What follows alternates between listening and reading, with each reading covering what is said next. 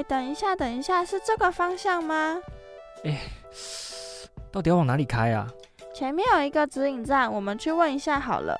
您好，这里是 Runabout Station，很高兴为您服务。在繁忙错综的交叉路口前，我们将为您指引路途，解答疑惑。各位听众朋友，大家好，欢迎回到 Runabout Station 节目现场。那今天非常高兴，也非常荣幸邀请到，呃，算是台湾第一间的艺术澡堂，那也是礁溪在地第一间艺术澡堂的负责人 Season 先生。好，Season 好，Hello，大家好，各位听众大家好。对，那因为 Season 他这一间所经营的澡堂非常的特别，它是算台湾极少数，甚至是唯一，就是呃有结合文创、有结合艺术的类型的，对对的澡堂。对，那其实它不但经营的其实也还不错，对，然后也影响到礁溪在地的温泉文化，对，所以这一点其实非常的特别，然后可以呃符合我们算 Runabout Station 节目的主旨的，可以这样讲吧？创新转型的产业，对对对，它虽然乍听之下有点像是传统产业，但事实上它有很多创新的地方在，而且我们甚至可以说它算是新创产业。那今天很高兴的请到 Season 来跟我们介绍他的这一路的过程。那首先第一个问题呢，我们要来谈谈说，呃，你是如何从零到现在经营这间所谓的冲澡？那可以跟我们分享一下，呃，冲澡的故事吗？其实大家一开始对冲澡这个店或者这个招牌来说。刚开始都会有一点误解，会以为说我们就是为了要做冲澡，所以找了这个物件来去做这家店。但我们其实是反过来，是呃，当初我们在那我本身是做旅宿业的，所以我早期是都在礁溪跟垦丁做民宿。对，那那是后来回到了礁溪，刚好接触到这个案子，这个老屋的案子。那他要做一些装修企划的时候，我才去接手这个物件，我应该要怎么样去。翻转它，或者怎么重新的再去让它有恢复到以前的荣景。想请问一下，Season 是那个礁溪在地人吗？新宜兰人。其实我在台北念书啊，从小在台北长大，但我后来就基本上都在宜兰生活比较多。OK，就是把事业放在宜兰的，对对对对。那你你前面有提到，你一开始事实上也是做类似的行业，就是也是旅宿业这样子。是。然后你是在垦丁那边。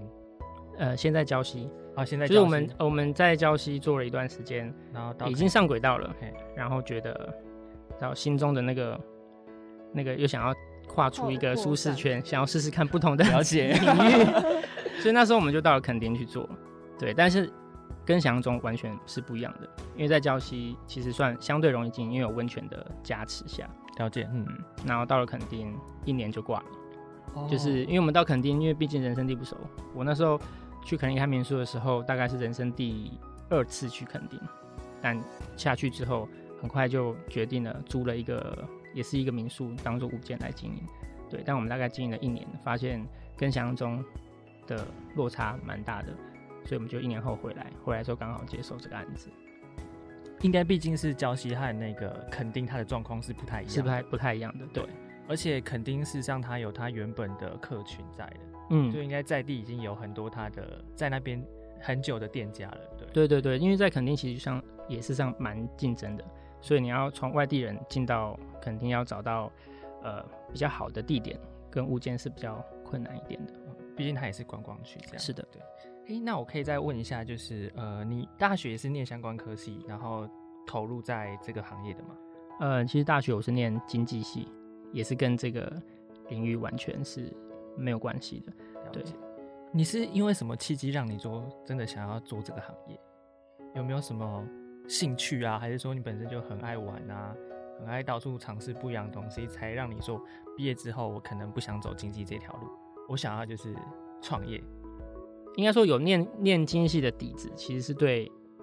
呃事业的营运上其实是有帮助的，理解。但是以他的后续的发展方向。毕竟就是比较炒金融啊，或者是证券业的比较多，所以后来就决定不朝这个方向走。对，那有一次的契机其实是大学的时候有去日本，算是短期的游学。那那时候住了一个 weekly mansion，就是短期的住宿的模式。嗯嗯，那时候其实连什么 Airbnb 或是 Agoda 这些平台都还没有出现，但那时候就觉得，哎，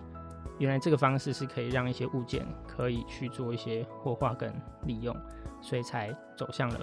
旅宿业的方向。了解，哎，这个就有点蛮像现在所谓的走文字的风潮这样子。对，因为不管是在艺术领域，还是说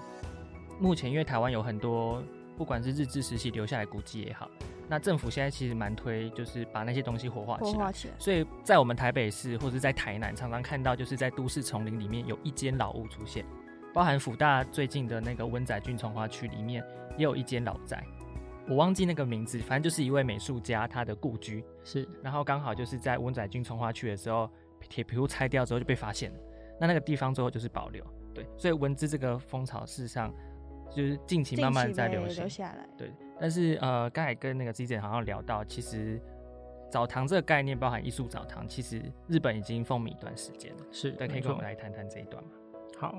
嗯，这个回到刚刚刚刚前面讲的，为什么要开这间澡堂？那其实我们早期在接到这个旧旅社的案子的时候，其实最一开始的计划方向也是走温泉的饭店，嗯哼，因为这对我们来说最安全，因为平常之前的经验就已经很足够了。同样的物件，我重新装修再走同样的经营方向，其实是很安全，也很很好上手的。对，但其实那时候雪穗已经开通了，呃，将近快十年的时间。所以你会发现，很多台北或是国际的品牌会陆续的入驻礁溪，所以其实那时候很竞争。其实设计都已经跑在前面了，呃，饭店的设计、图面这些设计走在前面。后来我们就突然有一天不知道为什么，就突然很灵机一动，就不行，好像不对，不对劲了，就是一种很直觉的判断，觉得它好像不对劲了，它应该要先喊停。所以这时候我们才重新去梳理。胶西地区的泡汤的历史的发展，或是它的文化的呃一些衍生，才重新去找出一个比较小众的市场，就是呃澡堂的这个空间。所以事实上，你们很多也是回归现实面的考量，而不是说应该是也有创意的想法在，但是还是有回归到现实面的考量，说我们要如何去经营它，让它变得更不一样。毕竟你刚有提到礁溪是一个观光区。而且雪穗也开通，所以这个地方事实上是竞争非常激烈的，所以也是回到现实里面来谈说我们要怎样做的不一样，然后来区隔市场是这样子。对啊，毕竟创新还是要偶尔还是要跟 现实做一些妥协跟面对，对吗？就不能空有创意，但是落地要执行的时候其实是行不通的。嗯嗯，好。是在经营这个温泉事业的这个过程，你有没有曾经想过？真的受不了了，想要放弃，或者是说想要改变，或者想要停下来缓一缓。其实我觉得开店的应该都有同样的一些困境在。我觉得他他比较不像是可能突然一件很大的挑战或者是困难，他比较像是开店的时候每一个时期有不同的困难跟焦虑，而且每天都在做不同的决定。你可能在初期呃气化装修的时候有他的焦虑。你必须烦恼工班，寻呃烦恼开店的时间有没有办法跟上，然后开店之后试营运，你又担心当初的定位，呃设定跟想象中的不一样，一不一样，客人到底能不能接受？然后刚开始会啊，会会遭受一些负评或者是客人的谩骂等等的，对，这是一个时期。那到了三五年上轨道之后，另外的焦虑就是，就是上轨道好像。不知道该多做什么，可以让客人的感受或客人的使用体验来得更好。对，就是希望一一开始可能就在摸索阶段，所以很多事情都不确定，所以这是这是一个焦虑。对，然后再来就是上了轨道之后，你会想说我要把它做更大。嗯，或者说想要让它稳定的经营，是，这又是另外一种焦虑。对，那的确是开店都会对都会遇到这样的问题，频繁的在循环在脑中的一个，对，没有停过，对，常常会有，对，没错。那像最近疫情，然后说啊，完了疫情来又怎么办？我要有什么定价策略？这也是另外一种烦恼。没错。呃，那其实前面刚才谈了那么多，就是我们大概都了解冲澡这个创立从无到有，以及呃，Season 在经营这家澡堂当中遇到的一些心路历程还有困难。那接下来我们要来谈谈礁溪当地的一些文化，还有一些历史。想起 Season 帮我们跟听众朋友聊聊，就是礁溪当地的温泉大概是在什么时候被发现的呢？好，这个部分我来简单的呃介绍一下，就是我们那时候在整个计划这些资料的时候，其实就对礁溪的泡汤的历史发展跟文化做了一些呃基本的资料，所以温泉这件事情，嗯，照资料上来看，基本上是从清朝嘉庆年间，就那时候不是有福建或者是闽南人来台湾开垦嘛，对，所以那时候算是一个吴沙，我们这样讲，开兰第一人第一人吴沙，然后他那时候就带了家族的人来宜兰开垦，对，那时候那是一段应该是我想象起来应该是一个蛮辛苦的过程，因为毕竟当地还有格马兰族，会有一些呃冲突或者是一些困难，当地的原住民其实蛮凶悍的。对那他那时候经过礁溪的时候，就发现那边的河谷是很干涸的，而且有冒热气，所以他们地热。所以他们台语就叫搭礁，礁溪的搭礁，台语就念起来就念搭，大哎然后他就变叫搭 K，台语就念礁溪嘛，了解哦，所以礁溪当地的地名其实跟闽南语还有它的地形有关系。有点关系。对，然后那边有个早期的地名叫做汤围，围就是在呃他们在开垦的过程中，一个围就是一个聚落的一个名称。嗯，就是了解。有一个防御性质的聚落，所以那边就叫取名叫汤围。对汤围对就叫汤围这样子。所以他那时候被发现，只是对于那时那时期他发现，因为他们并没有太多的商业的考量，因为毕竟那是开垦的时候是很辛苦的，你不会去多想说这个热水能够带来什么样的效益反而觉得它不适合开垦，反而不会特别去去利用它。那是直到日治时期，日本人进来的时候，哎，我比较好奇那个地名汤唯，那个汤是什么意思？就热水。哦，热水哦，所以他们其实你去日本看，你常看到钱汤或什么汤，其实是热水的名字。哦所以他们其实就有一个概念的。嗯，OK，对，那个汤围是那个围，就是刚才 C C 有提到，就是算是一个聚落的形态。因为那时候呃，原住民和汉人其实那时候还没有互相合作的时候，是彼此竞争状态，而且原住民很凶悍，他们会很凶悍。对会打架，会打架械斗，对。然后汤就是热水意思，对，不是那个不是演戏的艺人那那个汤唯个汤唯啊。不是啦，差很多。好，那刚刚 Season 有提到，就是从清代之后，比较算是日治时期，礁溪的温泉才被发掘。发掘是，那在日治时期的话，它的发展大概是怎么样？我觉得应该是从日本人来台湾之后，发现那边有温泉，应该跟发现北投是有类似的道理嘛。就发现那边有温泉。那日本就是善用温泉，已经是更早、更多年前以前的事情了。所以他们能够发现这块宝地，当然就不会去放过它的 商业的价值。来了之后，他们就在礁溪地区就陆续开了几间温泉旅馆。早期在清代的时候是没有这样的地方，对，或者是这样产业，嗯，因为清代可能只是挖掘出它的特色而已。对，或者是就是没有特别去利用它。那日本人既然以前在日本是已经有这样的习惯，他就在那边开设了温泉的旅馆，也顺便引进来了一些我们讲比较酒家的文化，可能会有酒家菜啊，或者是有一些日本艺伎啊等等的元素，或者是思思维会带进来，然后会再开更多的公共澡堂。因为大家小时候都有看那个卡通嘛，嗯大家不是小丸子还是什么，爷爷就会带他去公共澡堂泡汤，嗯对，其实大概就是这个意思，就是因为早期不是家家户户都有热水，热水或浴室，所以他一定在生活的中心有一个公共的澡堂。一方面，我觉得日本人应该也是要促进一些卫生、环境卫生的观念进来。因为那时候日本人来到台湾之后，台湾那时候其实还算是荒地了。日本他就是因为有接受到西化那一部分的科学性，加上他们本身都有那个科学意识，所以来到台湾之后，他一定会考察所谓的山川地形、地貌、人文各方面，他都要摸透。是对，没错就是，我们以前高中在念历史的时候，就可以蛮佩服日本人，呃，探求科学、求知那个精神。所以当然他不放过任何有利用价值的东西，因为他毕竟台湾还是殖民地嘛，对，就被发现了。是是？然后之后引进他们本身日本人独有泡汤文化，在礁溪这个地方做很多有关呃泡汤的，算是一个聚落了，就是开了一些旅馆，然后结合艺伎啊，嗯，或酒酒家的文化，嗯，OK OK，所以那我们也可以这样定义，就是礁溪的温泉的发迹，其实从日治时期开始然后推到现在就慢慢的蓬勃发展起来了。，对，呃，我大概补充一下，就是我觉得日本人就开启这个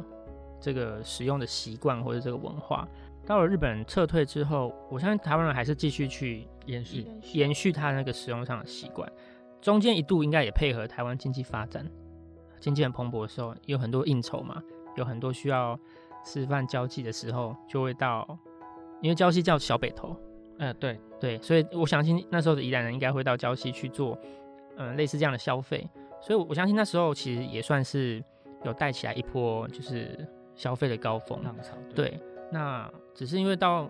比较后期，台湾经济稍微消退的时候，就这些就会比较没落了。所以其实那时候我们在呃雪隧开通之前的交期其实是算相对不方便、不没落，因为第一个交通嗯那时候没有雪隧，所以你要台北或是北部的人到就九弯十八，礁溪只能走滨海或者是对九湾对北宜公路这样子，所以，嗯、就我们那时候的跟一些叔叔阿姨辈的聊天，聊以前的温泉区的发展，其实那时候算是萧条一段时间。那主要还是搭配雪隧的开通，才带起来这一波十，或者他们讲黄金十年呢。嗯，好，黄金十年。十年对啦，交通的确是促进宜兰甚至华东观光一个非常重要的交通建设。哎，你刚才有讲说礁溪其实也沉寂了一段时间，对，对我相信在雪隧开通之前，应该沉寂一段了一段时间。然后你们的创立是在雪隧开通之后，所以应该是也没有到考量到说，哎，那我还没开通，我该这个是不是温习啊？现在的话，但我们我们开的时间点比较特别，属于黄金十年的末端，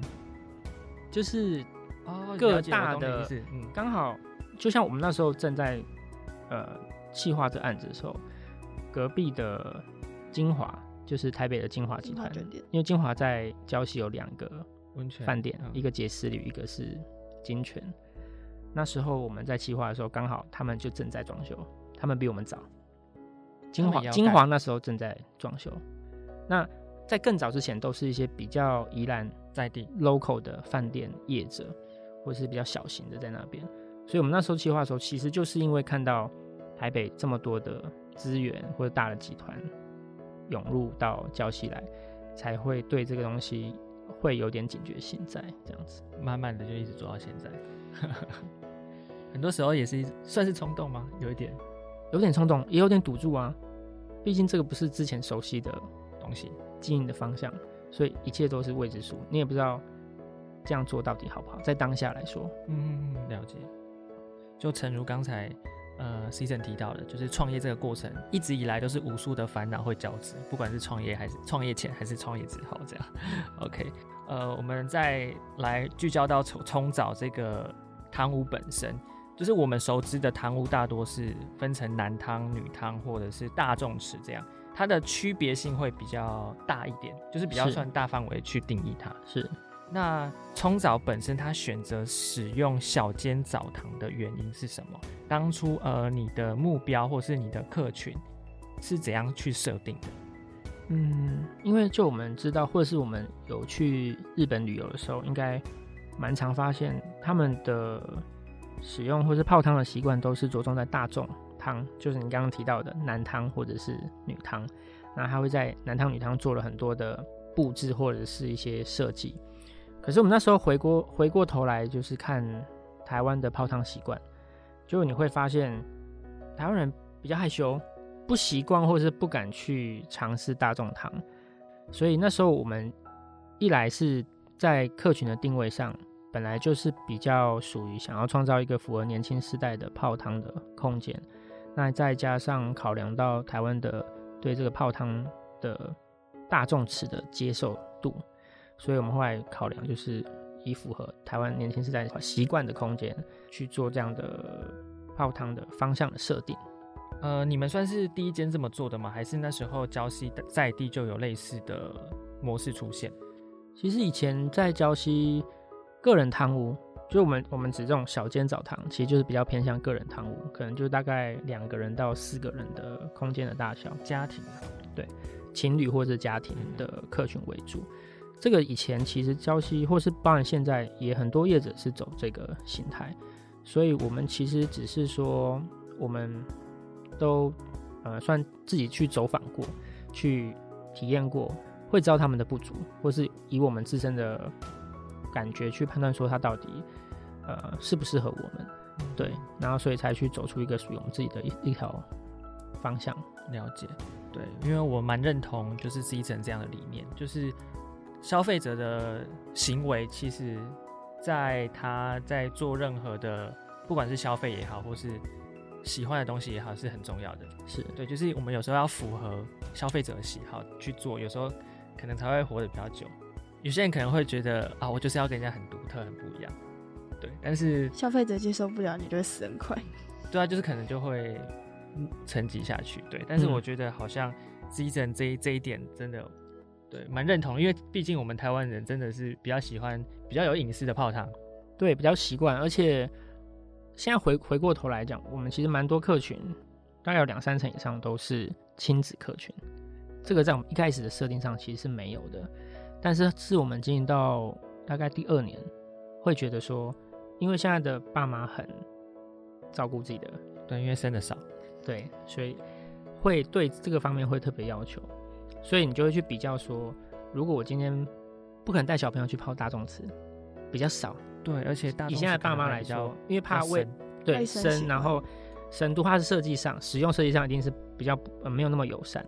然后环境卫生或者是不能够调水温等等，应该都会有影响。所以你就发现说，其实后来很多家庭带小朋友来到这个地方泡汤，反而是很符合他们的需求。嗯，因为毕竟也是比较弹性。对，没错，而且我们空间相对比较明亮干净，对他们来说会爸妈来说会比较放心。对，而且小朋友有时候情绪会不稳定。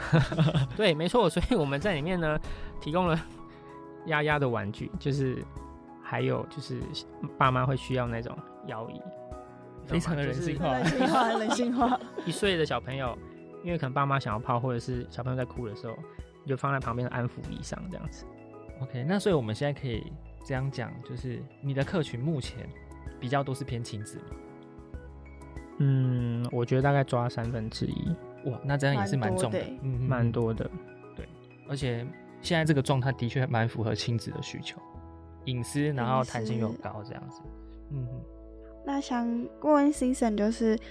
贪污澡堂种类有很多，那你们当初在设计的时候，为什么会选择比较创新风格的样貌去呈现冲澡这一个澡堂？当初的考量是什么？其实应该回到就是我们一直不是很想要做太无聊的事情，就是想要做有趣一点的事情，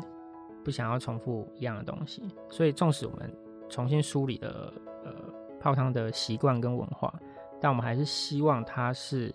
比较属于自己的风格，然后它可以是旧的元素，但是新的运用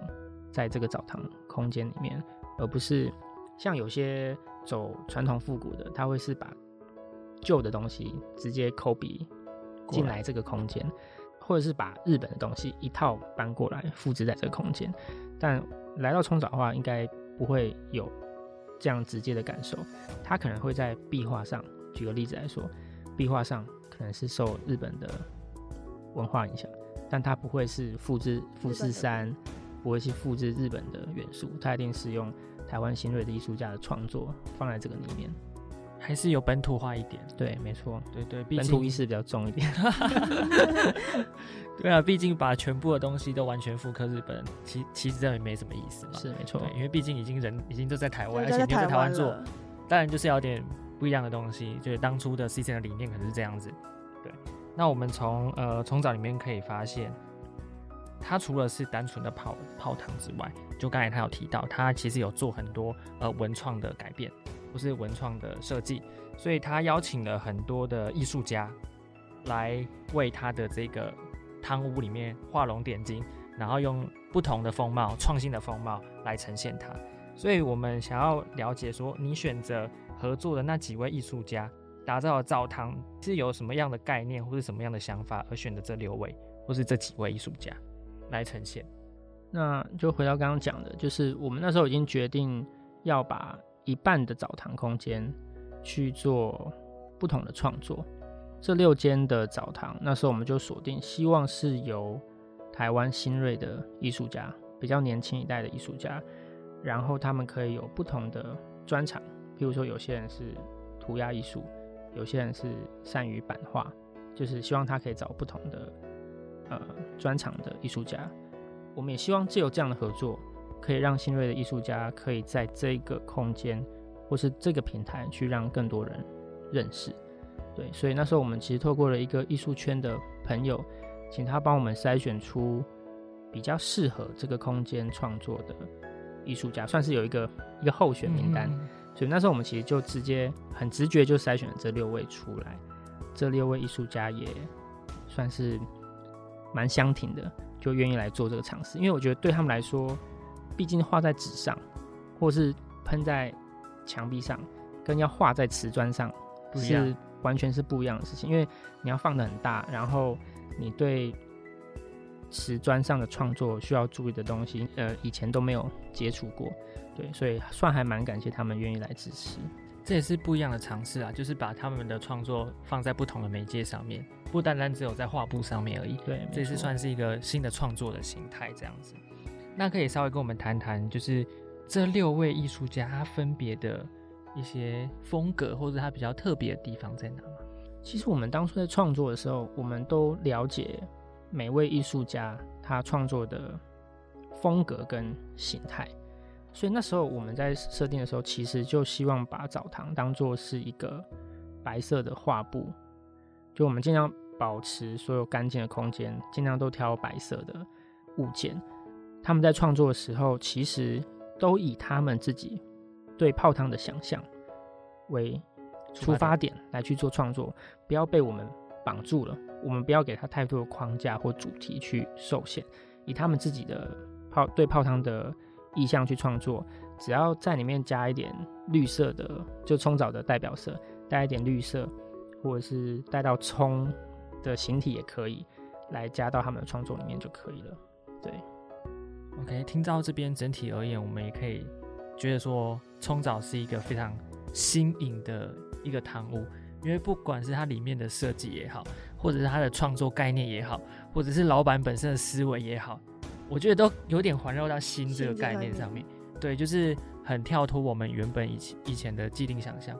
那因为像刚才 C C 有讲到，就是他所接洽这六位艺术家，他是让他自由发挥去做创作。对，然后只要他符合可能冲澡可能需要一些颜色，就让他挑一些颜色，就是可能冲澡代表色什么的，让他自己去创作这样子。对，然后一方面就是也不会限制到他们本身的状态，我觉得反而可以更真的结呈现。啦。嗯嗯嗯，对，所以这这也是一个很好的一个概念，这样子。我觉得要蛮尊重每位艺术家他们的对于他们的作品，因为我觉得他们一定比我们更要求，或是更要求一些细节或细腻，所以不用太担心他们可能做的方向不如我想象的，算是很放心地交给专业他们。毕竟主观的东西，我们也很难有一个对错嘛，嗯对不对？没错是的嗯。那这些那么多漂亮好看的这些壁画啊，然后这些作品，呃，有没有遇到一些可能被破坏啊，或者是说要在保养维护上面的困难？其实这个在我们在当初设计或是要企划这个方向的时候，就是一个很大焦虑的一个点，因为很挑战。就你想象中，你就会发现客人又想去抠它，对吧？你在泡汤的时候看到墙壁上有画，你手手会手痒，就想要去摸一下或扣一下。然后温泉又是都热气、水汽，好险是呃胶系的温泉是比较属于碳酸氢钠泉，比较中性一点，所以它不会有腐蚀性，所以这一点算是还好。但是你就怕人为的去破坏或者是水汽的影响，所以那时候在装潢或气那个气化的时候就很担心这一点，因为它画上去后续的一些使用上的破坏，不管是人为的或者是因为水汽的关系，那这个创作就没了，或者是就很可惜。所以那时候其实我们在贴瓷砖的时候，其实就去试过很多不同的涂料，去想办法怎么样去上怎么样的涂料，让艺术家的创作更容易贴附在上面。他创作完之后，我们要去喷什么样的保护的涂料，让水汽或者是人为的破坏不会那么容易。那在经营艺术澡堂的过程，你们是一开始就那么顺利吗？还是说还是有经过一段过渡期，慢慢被发掘之后才被大家认可？其实我觉得我们一开始并不是会特别去主打我们有艺术澡堂，其实我们还是去介绍整体的品牌的概念，或者是整个空间的风格。对，那只是我想在艺术澡堂的形象上或者视觉上很吸睛，很容易被客人锁定住的。但其实我们那时候在进的时候，像刚刚讲，为什么一半是分给艺术澡堂，一半是呃走一般比较沉稳的设计，就是那时候因为对于艺术澡堂有太多的不确定性，所以那时候保守起见，不要全部都投不要下去。对，不要投在同一个篮子里，因为不知道呃装潢下去，或者是艺术创作下去，或者是后续的营运使用上有什么问题，所以那时候我们就一半一半。一半一半，这就是对一个现实稍微妥协，或者是一个稍微还是安全一点的做法。这是一个策略，这是一个策略。对，那现在的经验来说，就是不见得呃年轻的客群或者是稍微年长客群，他们的喜好就是用这样来分类，其实是看每个人的心境或使用习惯。我们有遇过很多看起来很年轻，或者是就像你们一样大学生，可是他是喜欢比较暗色调、比较沉稳的澡堂的设计，因为对他们来说，他们想要的不要太多颜色，或是不要太明亮，反而那个才是他们喜好的泡汤空间。那你刚才有讲到客群部分，可以稍微跟我们谈谈你目前的客群大概是以呃年轻人比较多呢，还是说中年人或是老年人等等？嗯，以客群来说，其实最一开始设定比较单纯的两点，就是第一个，他年纪上相对是比较年轻，会希望锁定在二十到四十岁之间的客群，那他们可能对这样的品牌或对这样的、呃空间的风格会比较接受。第二个是我们本来就是锁定景点式的经营，在礁溪大家都有温泉，对吧？所以我们从来不会把温泉挂在嘴边，或者是挂在当成招牌，嗯因为没什么值得提的，因为大家都有。对，反而，所以我们其实是希望创造一个景点的式的经营，是希望客人把这边当做景点来消费，所以变成他来到礁溪，他要找室内的景点，他反而就会来到冲澡，不见得是他很想要泡汤。对，那想问一下 Season，就是冲澡的成功造成礁溪当地一些老旅社可能关注啊，或者是他们可能会因为你们成功，所以想说，哎、那我们也来改变一下。那对此你的看法是什么呢？好了，我好像也不能说是成功两个字，这好像有点沉重，只能说有点不一样。就是对于呃在地的前辈业者们来说，冲澡的设立会跟市场上常看到店家会有点不太一样。对，所以我相信他们应该也会关注这样的店的形态在这边开，对这个市场或对客群带来什么样的不同的观感。所以就我知道的，一定会有一些 local 的店家，他可能开始在他们的店面或在他们的服务设计上会去做一些改变，可以试图让他们的客人的消费体验能够更好。但这对我来说其实也算好事啊，就是对于整个来宜兰或是来礁溪旅游的客人能够有更好的消费感受。毕竟是因为呃礁溪也是观光区嘛。对那其实泡汤是刚才 C C 有提到，泡汤其实是礁溪每个地方都有的。对，那创造不一样的、更丰富多元的内容，有时候反而可以良性的竞争，然后让观光客更愿意来到礁溪当地来体验泡温泉的乐趣，这样子。对，那 Season 的这个艺术澡堂的空间呢，呃，正好不单单让我们顾客进去是只单单泡温泉，它的确有点达到就是要欣赏艺术。艺术，有有可能就是它泡泡温泉是的确去泡温泉，但是有另外的想要去尝试不同的东西，或许是冲澡这间店吸引他，对它里面有一些不一样的，在其他地地方方。看不到。对对对，像刚才那个 season 我们在闲聊的时候提到，有些比较可能预算比较高的充足的人，对的客群，他可能会住在某一间旅店，或是某一间高级饭店，那高级饭店本身其实也有提供温泉这个对温泉的服服务，但是他可能就是想要不一样的东西，就泡温泉，他到到处都可以泡，但是他就想要不一样，就会想到冲澡去。对，所以我觉得冲澡的出现其实也带动当地一些良性竞争啊，对，让附近的呃相关的店家诶开始反思说，诶，我们是要走一些比较不一样的路线，让我们的客群有比较多的选择，然后让他们觉得也比较有趣啊，不单单只是泡汤而已这样。呃，冲澡其实在客人泡完汤之后，他会提供一些小餐点。嗯，简单的小事，对对对。那在这部分，你有什么样不同的巧思吗？或者是有哪一道料理比较受欢迎？嗯，其实我们这一路上想要提供给客人的泡完汤后的餐点或饮料，其实我们也算一路摸索过来。就像我们可能去日本泡完汤，在那个卡通里面有看到他会喝什么咖啡，对，咖啡牛奶或是一些他们的特色的饮料，我们就会思考说，那到底我们要提供什么样的餐点是比较符合我们自己的风格？所以像饮品类的话，我们就会提供在地的农会的豆奶，就也是玻璃瓶装的，嗯，就是比较符合 local 的感觉。对，也也算是可以跳脱一些嗯日本的以往不同的方式。对，然后在餐点上的话，我们其实从以前到现在推出蛮多样的商品的。那像早期比较多人喜欢的是泡汤饭，就是我们用泡汤的一样泡汤元素，它是用泡汤的木勺，然后用比较呃蔬果的汤底，然后做出一个五颜六色、一个比较清爽的泡汤饭。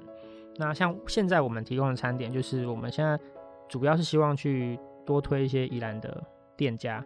去跟他们做一些合作，所以我们现在会推呃平安粥，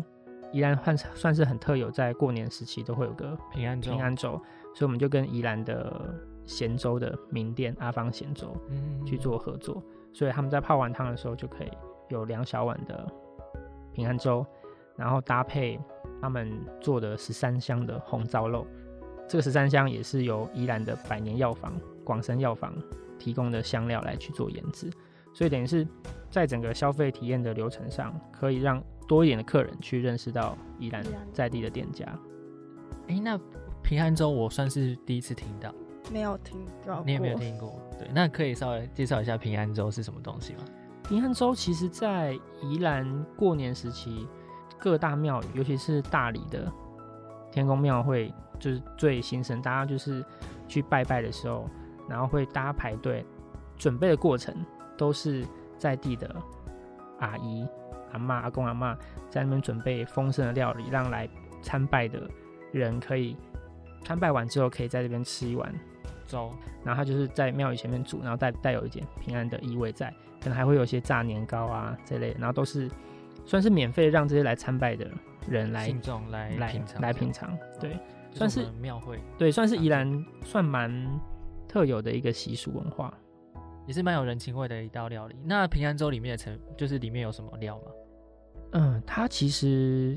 有分荤跟素的，但其实它的很单纯，很像台湾的咸粥，然后里面就是很基本当地的蔬菜去烹调的。对，所以像我们在店内提供，都会以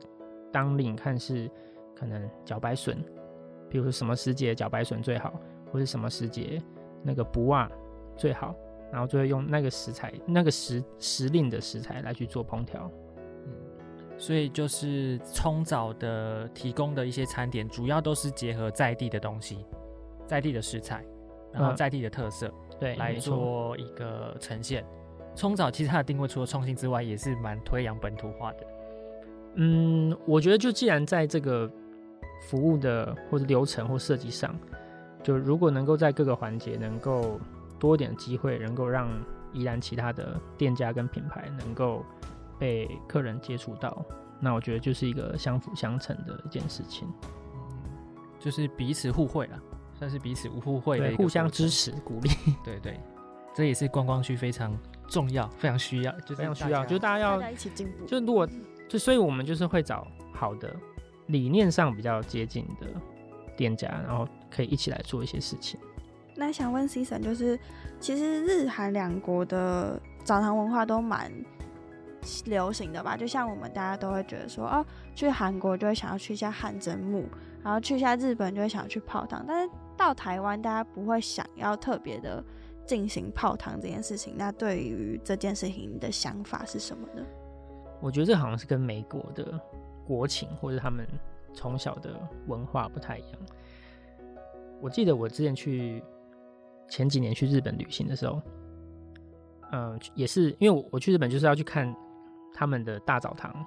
这些前汤是怎么样运作，跟他们的里面的设计的风格，然后在里面就会看到很多学生，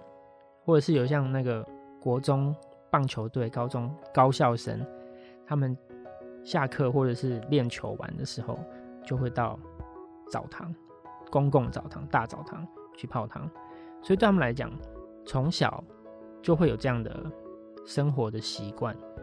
对韩国我比较不熟，但是我相信他们可能也是有从小有这样的消费习惯，所以对他们来说，可能比较常接触到澡堂的文化或澡堂的空间。可是，在台湾来说，泡汤这件事情，可能对一般家庭来说，还是相对比较。有距离一点，或是有一嗯比较不是必需品的感觉，对，所以我觉得以这几个国家来相比的话，日韩在泡汤上应该是会比较活络一些，而且日本的泡汤历史也比较悠久，比较悠久。台湾算是吸收到他们的，就受他们受他们文化的影响而衍生出来的服务，而且台湾人可能比较害羞啦。刚才就是前面时间有提到，对，还是比较习惯，因为像我们看一些动漫，什么火影忍者啊，什么看他们常常去泡汤，对，就是坦诚相见，然后冲澡冲澡什么什么什么的什么，然后都还会彼此聊天这样。可是这种状况在台湾，在台湾比较少见。对，除非当兵啊。在台湾，对，就我自己的经验，只有当兵才有这个机会说跟大家打成一片，打成一片，就是在坦对坦诚相见。不然的话，就我印象，你要在高中国中国小有这个机会，是真的国小几乎没有，对，几乎没有，不太会，感觉还是比较，还是觉得怪怪的，对，就还是好像哎不太适合的那种感觉。也有可能是因为那时候日本撤退之后，然后国民政府有一波可能要有点去日本化的观念，所以可能泡汤就是。比较没有到升值在台湾人内心当中的一个习惯吧，嗯，然后之后就有自来水了，就慢慢，哎，其实台湾有自来水好像也蛮早的，日本时想就有建设自来水，所以家家户户其实都还是应该是对，主要是家里开始有就是呃自来水有好的浴室空间，那会使用到公共澡堂就更少，所以像刚刚前面提到就是。日治时期在郊区盖的公共澡堂，基本上都废除的差不多了，只剩下一间在汤围沟公园那边有保留一间，然后让就是一些习惯泡汤的长辈们来去使用。嗯嗯嗯，了解。好，那观光区啊，然后温泉区都会有所谓的淡季和旺季的问题。那在澡在经营澡堂这个过程当中，你遇到最大的挑战是什么？然后你有什么对应淡旺季的经营策略？最大的挑战就是淡旺季的落差，因为的确这个很难避免啊。所以我也蛮好奇，就是卖姜母鸭的人该怎么样去度过他的淡旺季落差？他们都会电修哎，很任性哎，可以直接。福丹后面的月饼，你的意思说夏天就对它就会很任性电修到好像一个一个节令之后就开，对不对？一年只开四个月，好棒！他冬天 真的是赚到赚到翻哎！可是我们冬天没有赚到饭，他们是赚到那个老板任性到脾气差都没关系，你不要来，你不要来，对不对？因为客人够多了，你不要来也无所谓。他们还希望人少一点，不要那么多，忙的要死。对啊，所以其实对经营澡澡堂，我觉得住住宿来说。相对这个落差会少一点，对，因为它还有可能暑假一些旅游的需求，所以住宿对于纯澡堂或纯汤屋来说，算相对好经营一些。所以那时候我们其实，在嗯设定的时候，其实就把冲澡设定是一个冬天泡澡、夏天玩水的空间。所以你们有冷泉吗？没有冷泉，但是你就会发现说，呃，就像前面讲到，可能我们有不少的亲子客群。那像在这一波疫情期间，好了，我们其实就是一个很小型、安全又私密的小游泳池，因为一般住家比较少有这么大的浴缸嘛，所以反而是在这个时期，大家要玩水的时候，第一个可能不太敢去海边，因为如果带比较小的小朋友的话，海边会比较危险。那你去带到大众游泳池，又会担心有一些可能卫生、卫生或是疫情的关系，所以反而他们都会带到冲澡来，反而是对他们来说是相对呃干净又安全的地方。对，所以其实我们那时候在面对这淡旺季落差的时候，就希望一直去传递这样的观念给客人，或是传达这个品牌的概念，就是我们不一直去强调我们有温泉这件事情，而是希望你来到礁溪，你可能夏天就是来玩水。所以夏天其实有一些，他可能白天在乌石港冲浪，那冲完浪之后，下午傍晚他就会来到冲澡。泡个汤，泡个汤，洗澡，休息一下，就对他来说也算是一个另外另外一种的放松。那当然冬天就不用说，因为大家天气冷，会想要泡温泉。那所以我们在传递上就希望朝这个方向去给客人。嗯，变成淡旺季是，因为会有淡旺季的观念，可能是温泉本身会让你觉得夏天热就是不泡温泉，冬天冷就是要泡温泉。但是如果你用空间来界定的话，可能就。比较会撇掉这一方面的问题，就多少可以减缓一些那个淡旺季落差的幅度。嗯嗯嗯，了解。对，那你前面刚才有提到疫情之下你们的对你们的影响，那可以稍微再详细的跟我们谈谈，在疫情期间你们经营状况啊，还有你们的策略是如何？嗯，其实疫情刚来的时候蛮担心的，就是因为大家人心惶惶，包括我们自己也是。但中间我们自己。停业了两个多月，在疫情还是有停业。嗯，在疫情最就是大家最害怕那时候，大家都不敢不敢出门，对，不敢刚刚开刚颁布吧，然后大家不敢出门，也不敢外面吃饭的那个时候，就我们自己还是停业了两个多月。但是在重新开始之后，你会发现多了很多新面孔，就可能我们以前的。回头客的比率大概在百分之十五左右，可是你会在发现，在疫情期间有很多新的客人出现。那这些客人有可能是他以前不知道冲澡，因为他可能选择出国旅游，但他现在选择这两三年选择留在国内消费，可能就去找各地不同的特色的店家来去做消费。所以在疫情期间，我们其实多了很多新的客人，所以。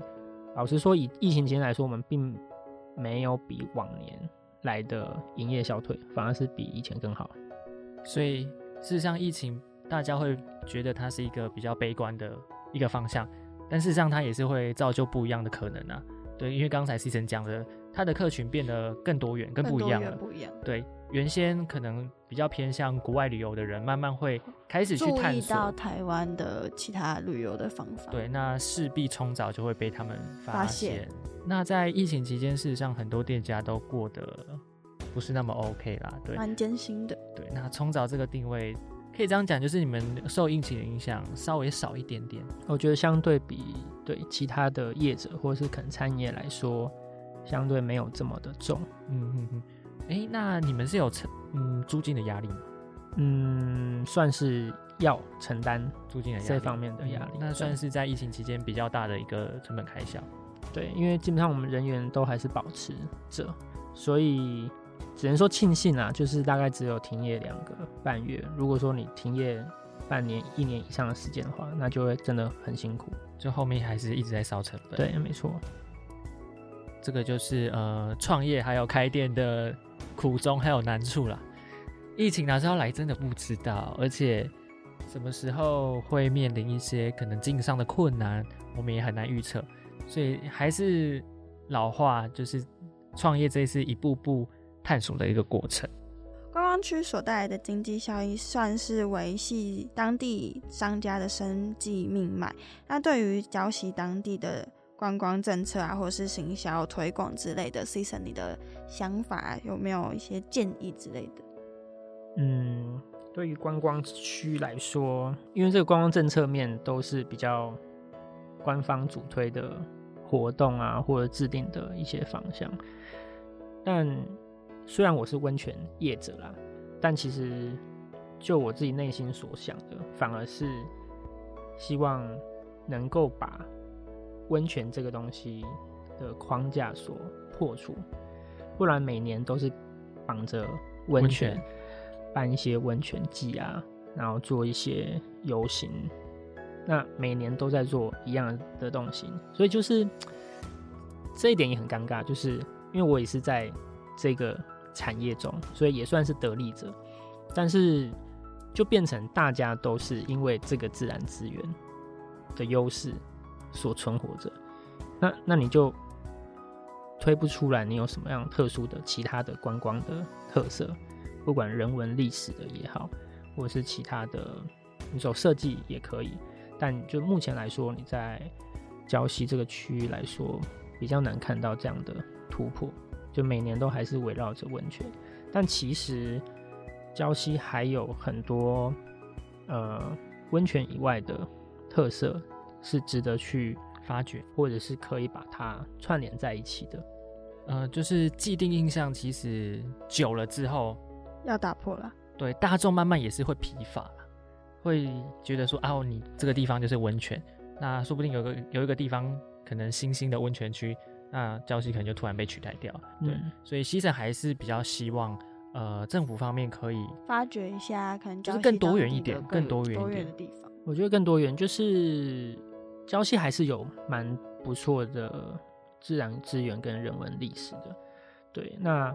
我单纯讲人文历史来说，好，我就举一个例子，就像我们跟宜兰有很多的小品牌店家，就我们有组成了一个团体。那每年的目标就是要在宜兰有十二个乡镇，在不同的乡镇去做实地的踏查，因为我们其实十二个店家都是创业的小老板，但他们大家都对宜兰不见得太熟悉，虽然很多都是宜兰人。但我们就是想要透过这样的呃活动，让在地的文史老师带我们在不同的乡镇去做走读，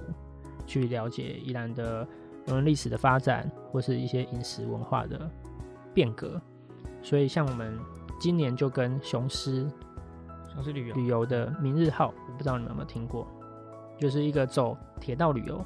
哦，铁道旅游知道。对，他就是跟台雄狮跟台铁合作嘛。去做了一个专属的车厢，做了一个专属的路线，就走比较高档级的、高等级的铁道旅游。那我们这次就跟雄狮旅游做合作，然后我们今年的呃十二乡镇踏查目标是在礁溪，所以我们更放弃了礁溪的温泉区。我们希望把这个活参会活动办在不同的地方，希望让客人能够看到不同的礁溪。所以，我们今年就办在五沙故居，嗯，就是前面提到的开兰第一人。所以，我们去跟五沙故居的基金会里面去讨论合作。我们希望把明日号的客人能够带到五沙故居，然后让更多的客人去认识原来，呃，应该说认识开兰的故事，也认识礁溪不只有温泉，还有这一连川开垦宜兰的故事。然后我们就用半桌的形态，在五沙故居古厝里面举办一个宜兰形态的餐会，就算是打破大家对温泉的窠臼或刻板印象，那他把这个东西转移到铁道旅游方面，那事实上铁道旅游也是可以去做很多不同的呃礁溪当地的文化观光旅游产业的串联，对，所以呃这个我觉得算是一个很好的概念，一个很好的新形态。这这个是有政府的协助吗？还是比较多是地方的？呃，像你们这些业者一起发起？我们其实算是比较，嗯，那个出发点比较算是自主性的了啊，自主性。所以我们十二个品牌都是小老板，就是说大家就拨一点时间出来去走读，出来去筹备这个活动。初期都会比较辛苦啦。那像今年的话，就单纯跟雄狮旅游合作，就没有走计划案的形式。但像前年我们在南洋博物馆它是办在头城，因为我们第一年主题是在头城，因为是头嘛，第一对对，宜兰开城的第一站这样子，嗯所以我们那时候选择在南洋博物馆里面开餐会，去做了头城的古庙的导览，然后在南洋博物馆里面去做导览，最后回到馆内去用餐。不管如何，还是就是要告诉大家，礁溪不只有温泉，对对，不要再被温泉绑架了。礁溪其实还有很多不同的特色啊、面向，其实可以值得我们去发掘。这样，Season 可以算是将呃传统的泡汤文化或是泡汤这个产业，那加以创新突破来创业的，算是老板这样子，可以跟我们分享一下，或是勉励就是想要创业的年轻人一些话嘛，或是一些建议嘛。好哦，因为刚刚闲聊其实蛮多，前面闲聊蛮多东西跟创业有关的啦，就是因为在现在资讯很泛滥的、很多元的的时代，时代所以大家能够被留住印象或者是被吸引的品牌或风格很少。但是就是因为这样子，你必须在你的产业去做出一些改变跟挑战，但刚开始的时候一定都会有很多的未知数，因为就像前面提到的，你有很多的焦虑跟害怕。但是我觉得只要你深思熟虑过后，还是可以勇敢放手的去做，就是不要因为呃太刻板印象，或是有很限制自己的框架，而让自己没有办法去踏出创新或者是改变的那一步。对，那希望大家可以突破自我，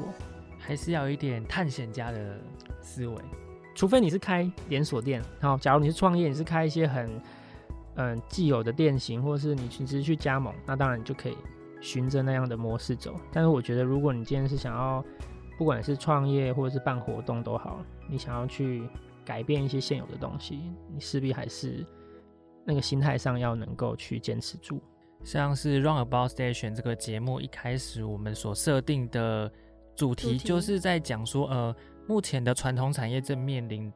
两个问题，第一个是转型然后第二个就是它要延续传统。正好我们今天邀请的来宾，他是选择要走创新转型这一路这一路线的，对，是跟我们之前所访的来宾就比较不一样。不一样，对，所以这一集其实是一个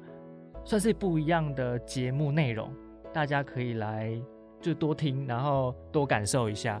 不同的面向会。给你一些不同的感受。对，好，那节目的最后，我们非常感谢 Season 大老远从宜兰，然后开车过来跟我们分享关于冲澡的一切，